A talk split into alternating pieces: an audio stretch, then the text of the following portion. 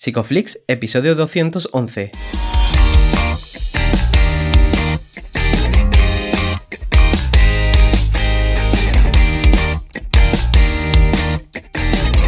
Bienvenidos a Psicoflix, un espacio de psicólogos para psicólogos, un podcast donde entre todos buscamos ser cada vez mejores profesionales de la psicología.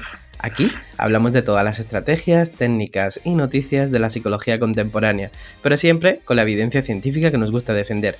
Hoy estamos emitiendo nuestro episodio número 211 en el que vamos a hablar de ACT en perfeccionismo. Pero antes, recordaros que en psicoflix.com podéis registraros y acceder a todo el contenido exclusivo para suscriptores.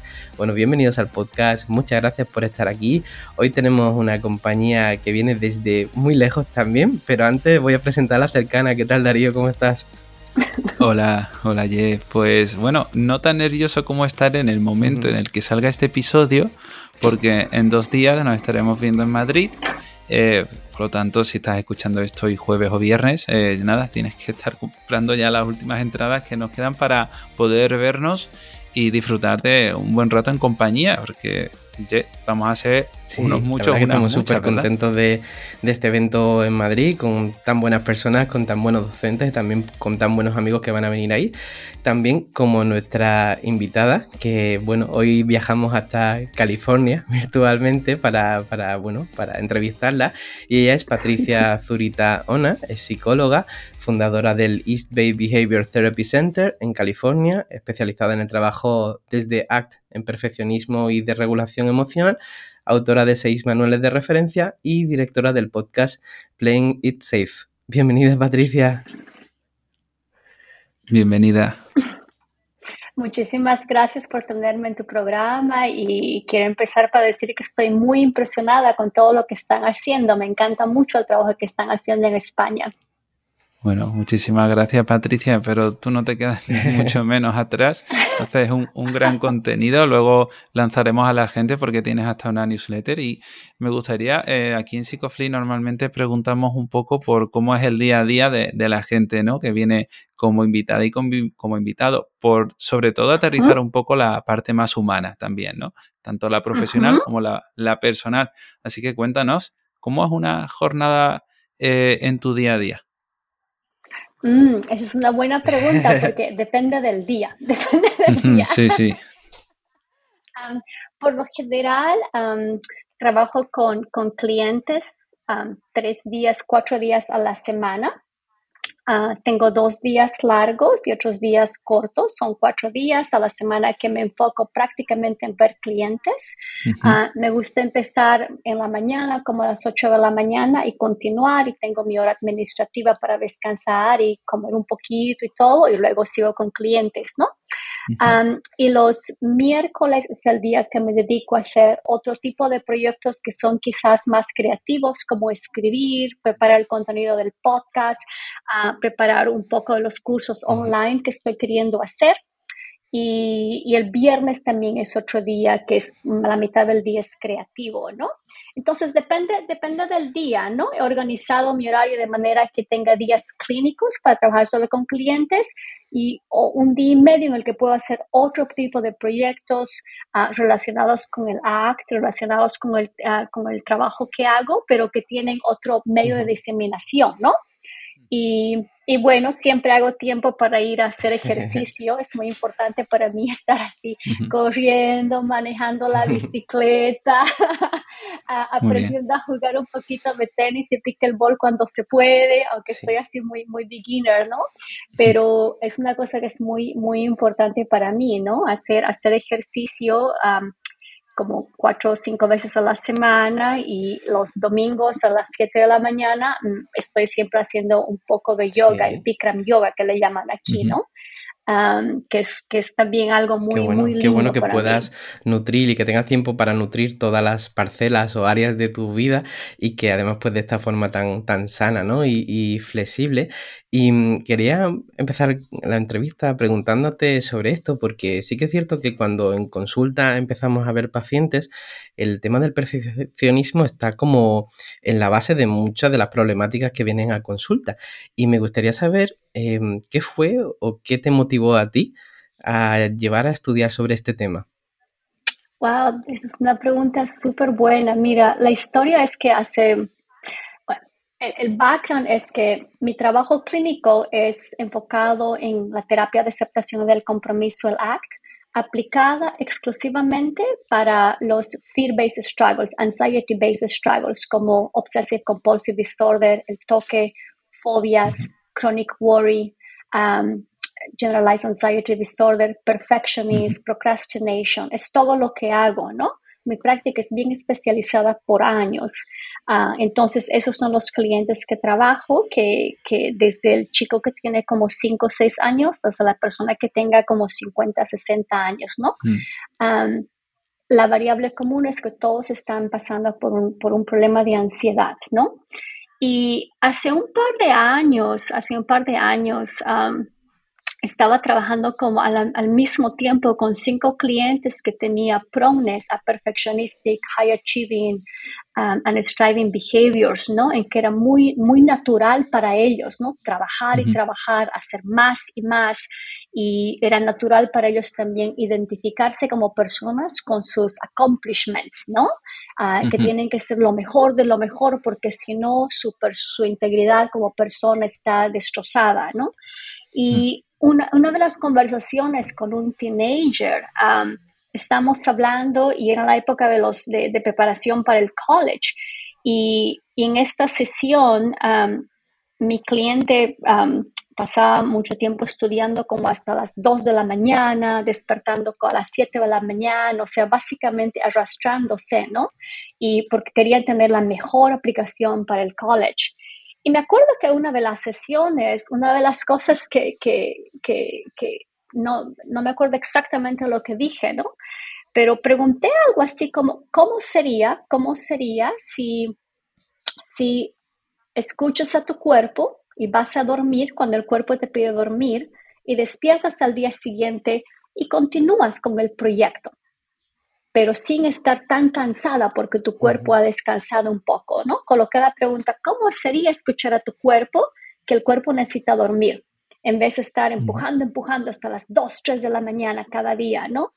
Y yo nunca me voy a olvidar, ¿no? Mi cliente me mira y me dice, Doctor D, have you lost your mind? Are you smoking crack? Why am I going to do something like that when I have to do things right and perfectly? Um, and that was the beginning, you know, this question, this question triggered this response, right? Like, ¿cómo es posible que me pidas que haga menos de lo que soy capaz mm. y que no me esfuerce y que no dé lo mejor de mí misma, ¿no? Mm. Y, y, después, uh, cuando empecé a reflexionar mucho más en el trabajo que estaba haciendo con, con, con estos clientes, entendí que, que realmente una de las de las confusiones que tenemos cuando estamos pensando en perfectionism, en high achieving behaviors and striving behaviors, es que, es que les decimos a la gente es que dejes de trabajar, no te esfuerces tanto, no te preocupes en los detalles, son los mensajes más comunes que ellos han recibido, ¿no? Pero esos mensajes son bien alienantes para ellos, ¿no? Porque al final lo que he descubierto es que when you deeply care about something, of course you want to do things right and perfectly. Cuando algo te importa tanto, te importa tanto en tu vida, o por supuesto que quieres hacerlo bien, ¿no? Piensen ustedes como el podcast, por ejemplo, porque les interesa diseminar Wave Therapies, por supuesto que se preocupa con la tecnología que estén utilizando, prepárase para las entrevistas.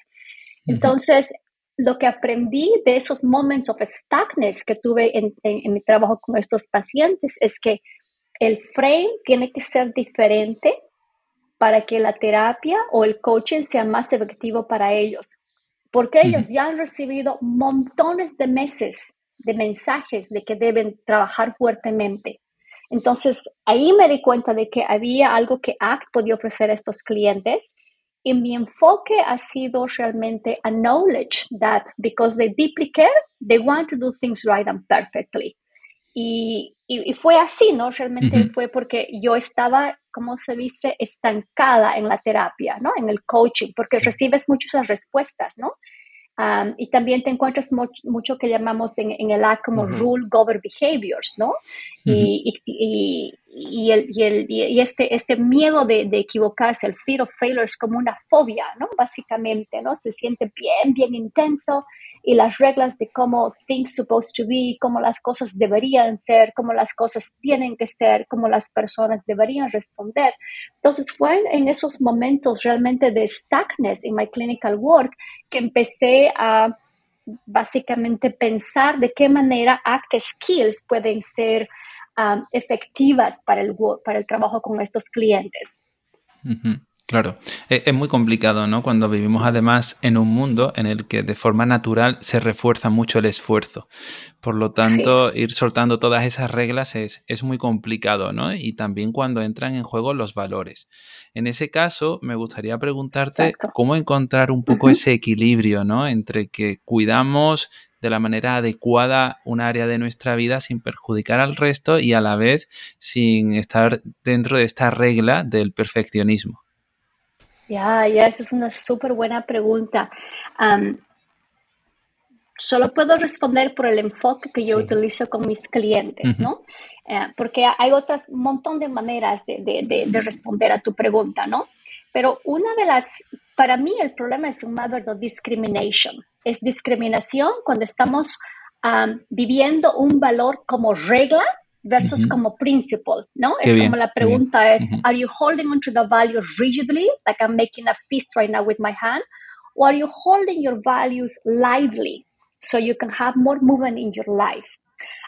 Una de las cosas que pasa en el trabajo de perfectionist y high achieving behaviors es que la gente tiene los valores bien claros. Ellos saben lo que les importa, no están perdidos con los valores, pero se relacionan con los valores de manera muy rígida. ¿no?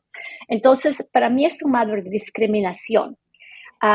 entonces, el enfoque de verdad que utilizo es que porque, porque te importa mucho esta área de tu vida, por supuesto que quieres hacerlo bien, ¿no?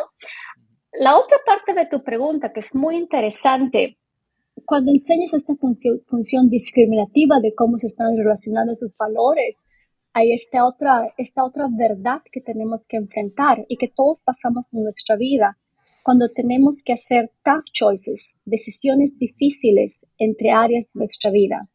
Por ejemplo, ¿cuántas veces tenemos que escoger entre ir al partido de fútbol de los niños, si eres un papá o si eres una mamá o si eres un caregiver, y tener que, digamos, pasar un tiempo con tus amigos y tienes que escoger, ¿no? Porque te importan que siga nurturing your, your, friendships, pero también quieres apoyar a tu hijo, ¿no? o cuántas veces tienes que decidir entre trabajar en el podcast, hacer algo para el podcast y pasar tiempo con, tus, con tu familia, por ejemplo, con tus relatives. Yo creo que en la vida todos pasamos momentos que tenemos que escoger dónde vamos a colocar nuestro tiempo, nuestra energía, ¿no? Y y ese es un dilema cuando, cuando quieres hacer todo bien y perfecto, cuando quieres ser el mejor padre, cuando quieres ser el mejor podcaster, cuando quieres ser el mejor amigo, ¿no? Entonces hay, hay, hay un conflicto ahí, ¿no? Entonces, una, una de las habilidades, un skill que les enseño a mis pacientes es tough choices require kindness. In life, ¿no? Tú, tú cuando, cuando haces una decisión, Muchas veces le dices sí a un área de tu vida y le dices no a la, a la otra área de tu vida. Y hay que como grieving un proceso, ¿no? Y por eso I think, yo creo que a veces cuando uno, uno toma estas decisiones también tiene que venir con self-compassion, ¿no? Self-compassion that, yes, I am saying yes to show up to my kids' soccer game, al, al partido de fútbol, and I'm saying no to socializing with my friends. Y eso es muy difícil cuando quieres hacer todo muy bien, ¿no? Pero entonces enseño esto, la, la, discriminación de cómo estamos viendo los valores y radicalmente aceptar de que cuando decimos sí a algo que nos importa, también decimos no a algo que nos importa y podemos aprender a ser compasivos con nosotros mismos. y la, la, otra, la otra diferencia, la otra skill que les enseño a los clientes es when they are maximizers versus satisficers no sé, no sé cómo es la palabra en español, ¿no? Pero cuando, cuando tenemos que hacer muchas decisiones, a veces queremos maximizar la decisión, ¿no? Tiene que ser la mejor decisión, si voy a comprar un televisor, si, si voy a hacer el podcast, o voy, voy, a cocinar una receta para la familia, o si voy a jugar básquetbol, tiene que ser la mejor decisión. y a veces en la vida tenemos que hacer muchos satisfying decisions, decisiones que son suficientes. No serán la mejor, la decisión perfecta, pero es la decisión necesaria que puedo hacer para seguir viviendo mi vida, ¿no? Entonces, esa es otra discriminación que les pregunto, ¿are you maximizing? Does this situation require maximization of your decision or does it require satisfying? So, esa es otra, otra discriminación porque en general, ah, si eres prone to high achieving behaviors, tú quieres optimizar todo, tienes que hacer la mejor decisión para todo, ¿no? Entonces, ese es otro skill que presenta a los clientes. Claro, el tema de la perfección eh, parece que muchas veces cuando alguien, cuando leemos ¿no? sobre psicología, parece que se centra solamente en lo académico, pero mm. si nos fijamos, pues también lo podemos ver en relaciones y esto puede tener como distintas formas, ¿no? Por ejemplo, pues no equivocarse con las personas, decir siempre lo correcto y al final se acaba convirtiendo en un pliance con las personas. ¿Cómo trabajas esto en consulta también? Exacto, exacto. Muchas gracias por comentar eso porque es verdad, ese es otro mito del, del perfeccionismo, ¿no? Porque la verdad es que si, si, si nos referimos a este frame that when you deeply care about things in your life, of course you want to do things right and perfectly, eso se aplica a todas las áreas de nuestra vida, a cómo tú te relaciones a tu cuerpo, cómo te relacionas a la comida, cómo practicas deportes, cómo te relacionas con tus amigos, el tipo de, de caregiver o, padre o madre que tú quieres ser. Entonces, en mi práctica, lo que hago al principio cuando estoy trabajando con clientes, algunos clientes vienen y dicen, sí, you know, yo, yo soy, you know, tengo, tengo esto, tengo que prestar atención a los detalles mucho tiempo, ¿no? Pero muchos de mis clientes vienen por el estrés de que las cosas no van como ellos quieren, ¿no? Entonces no, se dan cuenta que es perfeccionismo, ¿no? Pero vienen por el estrés porque, porque la gente los ha decepcionado, porque ellos han trabajado mucho, las cosas no son como ellos quieren, porque las relaciones se están sintiendo como que, que disappointed con la gente, ¿no? Ah, entonces, hago un poquito de un mapping, hago, hago como un, functional assessment de esos momentos of stuckness, ¿no? Y luego nos fijamos a tus puntos, que, cuál, es el antecedente, cómo están respondiendo y las consecuencias de estas respuestas. Y ahí es cuando, cuando te das cuenta las, las ah, diferentes áreas de su vida que están afectadas por esto, ¿no? Por la decepción de cómo las cosas deberían ser pero salen de manera diferente. La decepción de que yo trabajo tanto, tanto, pero todavía siento que no es suficiente, que no, no, no soy suficiente, ¿no? Entonces, es en ese mapa que vemos diferentes áreas ah, de relaciones, relación con su cuerpo, relación con su trabajo, relación con el sports, ¿no? Y, ah, y después de ese mapping hablamos más de lo que es perfeccionismo, ¿no? porque I think, no, no sé cómo es en el trabajo que, que, están haciendo con clientes, ¿no? Pero algunos de mis clientes sí han venido y dicen, yo, yo, yo, yo tengo, tengo esta, tengo esa tendencia de quiero hacer todo bien, ¿no? Pero muchos de ellos este, vienen, vienen porque están afectados por las consecuencias de sus, de sus perfectionistic actions, sin saber qué es perfeccionismo. Claro. De, hecho, bueno, eh, Patricia, me está gustando mucho, se me está rompiendo la cabeza un poco entre todas las cosas que, estás diciendo porque le está dando unas vueltas muy interesantes. Y te quiero, te quiero preguntar por, el, eh, por esta parálisis que tenemos en algunas ocasiones y a la vez procrastinamos eh, debido a este perfeccionismo. ¿Cómo podemos dar esos pasitos cuando sabemos que lo que vamos a hacer no va a ser suficiente? Ya, qué buena mm, pregunta, ¿no? Ah, una, muy buena pregunta.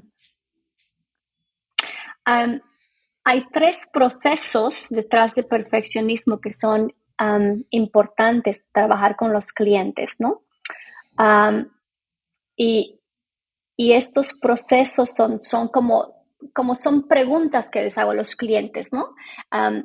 El Q es cuando tienes este urge to do more and more, ¿no? Cuando tienes esta sensación de que quieres hacer más y más, ¿no? Que tú sabes, a veces cuando estás trabajando, cuando estás trabajando y tú sabes que tienes que cambiar de actividad, pero tú dices una llamadita más, ¿no? Un, correo más, esto no puedo, ¿no? Entonces, ese es un Q, ese es un Q de que, ok, ¿no? Um, algo está cambiando aquí. Entonces, les pregunto de esos momentos, ¿no? Primero, ¿cuál es la motivación? ¿La motivación es evitar el failure o la motivación es ganar algo como approval from others? What is really driving this? ¿No? Y luego otra pregunta es, are you focused on the outcome or in the process of completing a project? ¿Te estás enfocando en cómo quieres controlar el outcome, de cómo van a salir las cosas, o el proceso de trabajar en este proyecto? Y también les pregunto a ellos, ¿cómo te estás relacionando a tus, a tus, a tus estándares cuando las cosas están un poquito difíciles? Entonces, el trabajo es un poco reflectivo, ¿no? De discriminar qué es lo que realmente está empujando esto, ¿no? Cuando la mente te dice que no, no está listo no va a ser suficiente, es importante step back a little bit, roll your shoulders back, quizás ajustar tu postura y preguntarte qué es lo que está motivando esto right now. Si sigo trabajando, ¿qué es lo que estoy persiguiendo? ¿Evitar mi fear of failure? ¿O estoy intentando ganar como approval? ¿Me estoy enfocando en el outcome o me estoy enfocando en el proceso? Me estoy enfocando en, estoy trabajando porque las, las reglas de cómo las cosas deben ser así si las cosas van mal o me estáis relacionando a mis reglas con, flexibilidad. Entonces, ese tipo de preguntas son las preguntas que les enseño a mis clientes, como reflexionar cuánto tienen este urge, ¿no? De, ya sea de hacer more, like overworking more, o underworking, like avoiding, right? O procrastinating. Uh, porque fundamentalmente en AC, como tú sabes, estamos más interesados en los procesos, ¿no? En los drivers del, del comportamiento. Entonces, esas preguntas les ayuda a ellos de luego que luego decidir cómo quieren responder de manera que es consistente con sus values, sabiendo que no va a ser una decisión necesariamente perfecta, pero es una decisión que es más values based versus fear based, que no está manejada por el fear of failure. Claro, cuando sueles hablar con los clientes, ¿no? Y empiezas a buscar la historia, en la historia de la persona, em, empiezas a encontrar que en momentos ya muy pequeñitos, esa persona ya eh, pues tenía mucha sensibilidad al castigo, ¿no? Y empezó a protegerse de ser fracasado, de ser inadecuado. ¿Cómo abres tú la puerta a que el fallo pueda convivir con la persona? Ya, esa es una buena pregunta porque ah, en mi trabajo sí me interesa mucho, es que al principio hacemos como un como le diríamos, como un life map de este, de este miedo de, cometer errores, ¿no? Del fear of failure. Hacemos como una línea, como te acuerdas cuando eras niño, algunos momentos de que este miedo apareció, este miedo de hacer errores, este miedo de, de, failure, ¿no? Y, y, me cuentan algunos eventos que han tenido, luego decimos cuando eras teenagers, cómo apareció este miedo y cómo respondiste a este miedo cuando eras ah, joven, en tus años 20, cómo apareció este miedo. Es importante para mí ah, y aprendes mucho, ¿no? Cuando haces este, una, un lifeline, ¿no? Cuando lucas a la historia de este fear, porque ha estado presente en muchas partes de su vida, ¿no? Y, y lo que pasa es que en algunos casos, es quizás la mayoría, es que because porque trabajan mucho y mucho, porque siempre están prestando atención a los detalles, este, se siguen protegiendo así y todo eso reenforza, ¿no? Que deben seguir trabajando así, que deben hacer cosas para protegerse, ¿no?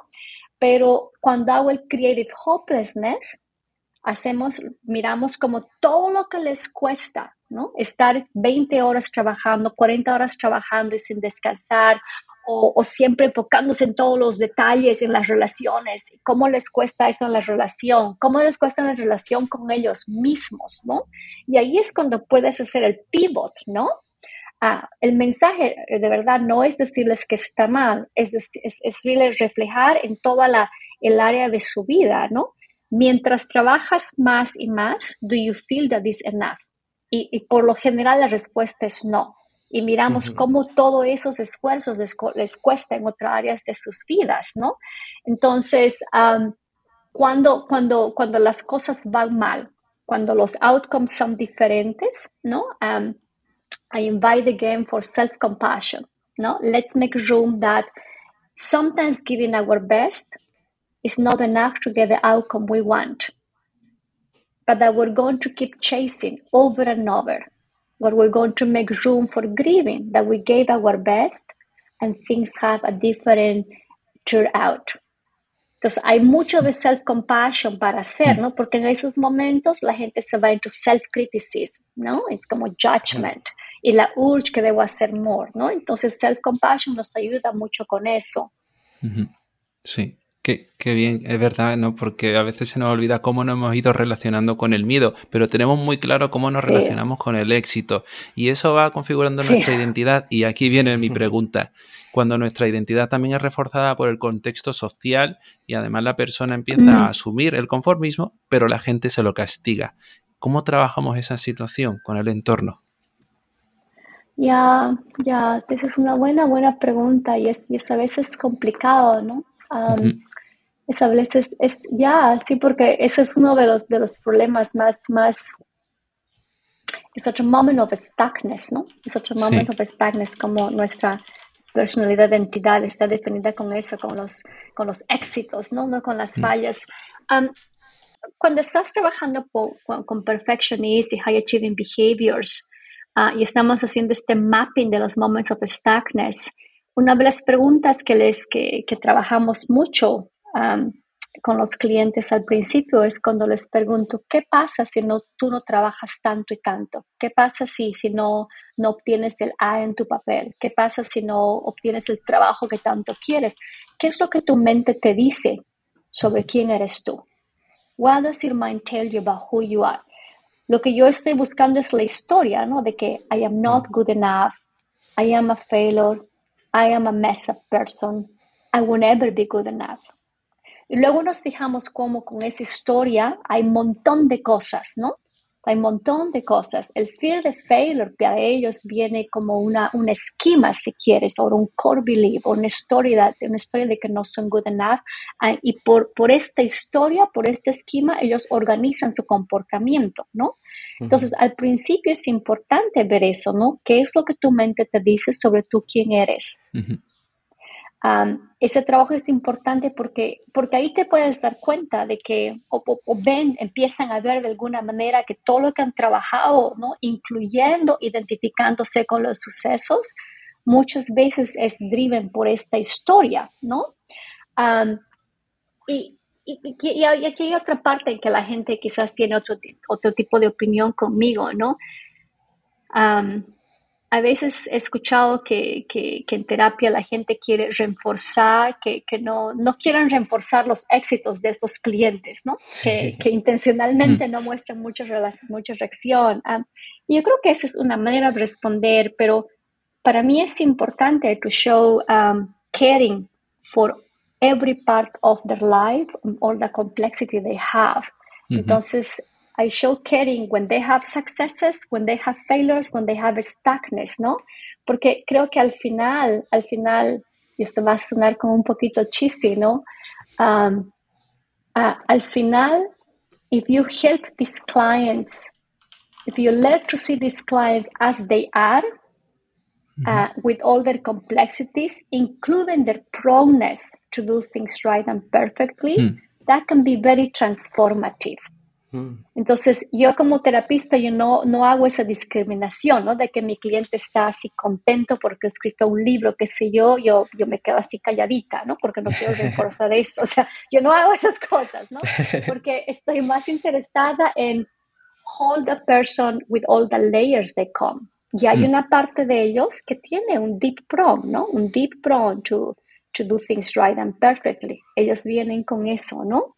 So, um, fue una respuesta muy larga para esta pregunta interesante, ¿no? Yo creo que al principio, cuando haces el mapping, tenemos que enfocarnos realmente o, ver cómo esta historia de, de no ser suficientes, uh, not being good enough, being a failure, perhaps, has driven all these behaviors. And then acknowledge that no matter where we go, la historia va a estar presente, ¿no? Y claro, cuando esta historia se activa, nos va a criticar, pero criticar, pero masivamente, ¿no? Y que la historia también nos dice, oh, está bien, tienes que seguir haciendo, pero we have to choose. Do you live based on this story or do you live based on your values? Entonces, otra parte de discriminación ahí. Qué bonito escucharte, Patricia. Me está gustando mucho el episodio. Estamos llegando casi al término final. Menos mal que tenemos ahora otro episodio contigo. Y te quería plantear una última pregunta, porque este tipo de personas también cuando llegan a consultan pueden hacer ciertas preguntas o ciertos comentarios acerca de nosotros como terapeutas y la exigencia que ponen sobre nosotros, ¿no? Sobre si somos adecuados o si tenemos la suficiente formación, si les podemos ayudar. ¿Cómo, ¿Cómo navegas esto? Qué buena pregunta. Mira, me haces pensar, ¿no? Me haces pensar. um, de pensar un poquito porque sí, realmente eso pasa, ¿no?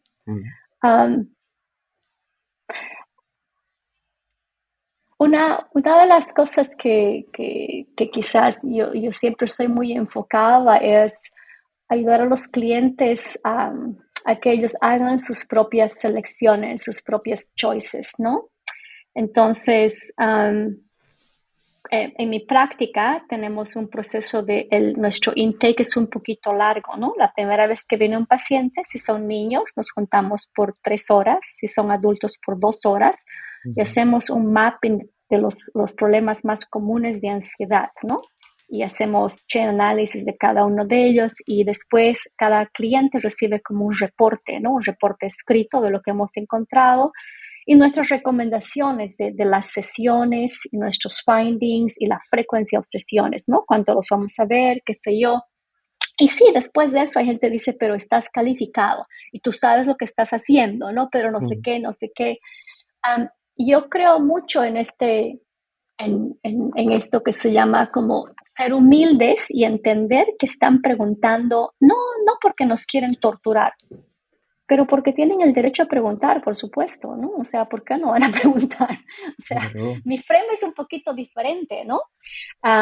pero sí, o sea, entiendo de eso me están preguntando, entonces sí respondo con sinceridad, con respeto, también respondo diciendo my expertise, ¿no? Pero al final siempre voy a decir cosas como, te, invito a que pienses si esto va a ser como un buen fit para nosotros o no y me avisas hasta el viernes o hasta el domingo, ¿no? Pero avísame si decides trabajar y si trabajamos cuántas sesiones te comprometes, ¿no? Ah, eso es importante para mí porque ah, porque si no, lo que pasa es que vas a, vas a reforzar a veces más doubt, ¿no? Una de las cosas que viene con perfeccionismo es that decision making is difficult because they are trying to optimize everything, right? They want they want to have the best therapist possible, so they need to read every profile out there, right? Entonces, para mí, yo respondo sus preguntas uh, con humildad, con humildad, con respeto, diciendo la experiencia que tengo y sí les digo, pero al final tú tienes que hacer una decisión. Toma tiempo, haz la decisión hasta tal día y me llamas y me avisas y yo trabajo con eso, ¿no? Y cuando haces la decisión, me dices cuántas sesiones te comprometes a, realmente ver si esto es bueno para ti, ¿no? Entonces, eso es importante porque tú no, no, puedes, no puedes colocarte un hold como clinician, ¿no? Y para estos clientes yo creo que es bueno como colocar como un time frame. Ah, entonces tienen que hacer una decisión, ¿no? Porque ese es un momento de stagnes para ellos, ¿no? Um, y el trabajo un montón de veces, ¿no? Por supuesto que, uno no es un terapista perfecto y uno dice a veces las cosas malas o que no son claras, ¿no? Y, a veces mi estilo también es un poco del humor y digo, no, aquí viene el, el, el terapista imperfecto, ¿no? O algo así, like here comes Patricia, the imperfect therapist, right? The imperfect shrink, right? I just messed up with this, right? How is for you? Can you, can you hang there with me or is your mind judging me right now, right? Um, porque, porque es verdad, ¿no?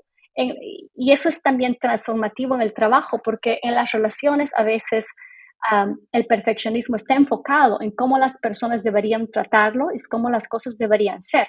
Y los terapistas también somos parte de nuestra relación, ¿no? Entonces, por supuesto que a veces vamos a decepcionar a nuestros clientes, pero para mí, cuando eso pasa, yo voy a hablar de eso y lo, lo veo más como un momento de growth, ¿no? No un momento de stagness. sí, si es que el paciente decide join me en esos momentos, ¿no? Qué bueno, qué bueno oírte, Patricia. Me quedo con muchas ganas y con muchas más preguntas más por hacerte, pero estamos llegando ya al final del episodio. Si alguien se ha quedado con alguna duda y te quiere consultar algo sobre el tema y quiere leer tus libros, ¿dónde puede encontrarte y dónde puede encontrar tus libros? Ah, muchas gracias por la pregunta. Ah, en mi website, que es el www.thisisdoctorz.com, ah, tengo un audiobook que he trabajado, es, es como una, es la primera introducción para Perfectionism High Achieving Behaviors utilizando ActSkill. Es un audiobook que tiene 11 episodios que son así cortitos, como 15, 20 minutos. Te da como una, así como una, una buena entrada, ¿no? Entonces, en mi website, en el website también está toda la social media que tengo. Antes he pasado mucho tiempo en el Twitter porque me encantaba, pero ahora hay muchos robots. ahora tengo muchos robots hablándome de criptografía. Comprendo. De verdad, es lo que ha pasado. Entonces ahora estoy haciendo un poquito más el Instagram, ¿no?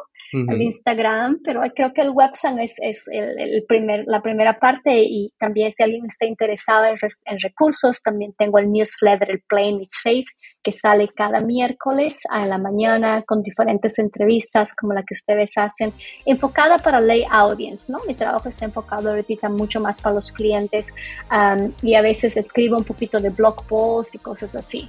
Pero el website es el mejor lugar para encontrarme. Muy bien, pues pondremos un enlace en nuestra web para que la gente te pueda encontrar, tanto al podcast como los manuales como a la audioguía. Y mm, Patricia, muchas gracias por este rato con nosotros. Muchas gracias. Muchísimas gracias a ustedes, a Darío y Jay por tenerme en su, en su show y muy, muy apreciada por las, las preguntas, muy interesantes, me dejaron pensando. muchas gracias y muchas gracias a ti que estás escuchando esto. Si te ha gustado, recuerda suscribirte porque la semana que viene tendremos por aquí a Gemma García Marco con la que hablaremos de la imagen corporal, también muy relacionado con el tema de hoy. Así que nada, nosotros nos vemos el próximo jueves a las 8 de la tarde con un nuevo episodio aquí en psicoflix.com, en Spotify, en iTunes, en iVoox y en YouTube. Hasta luego. Hasta luego.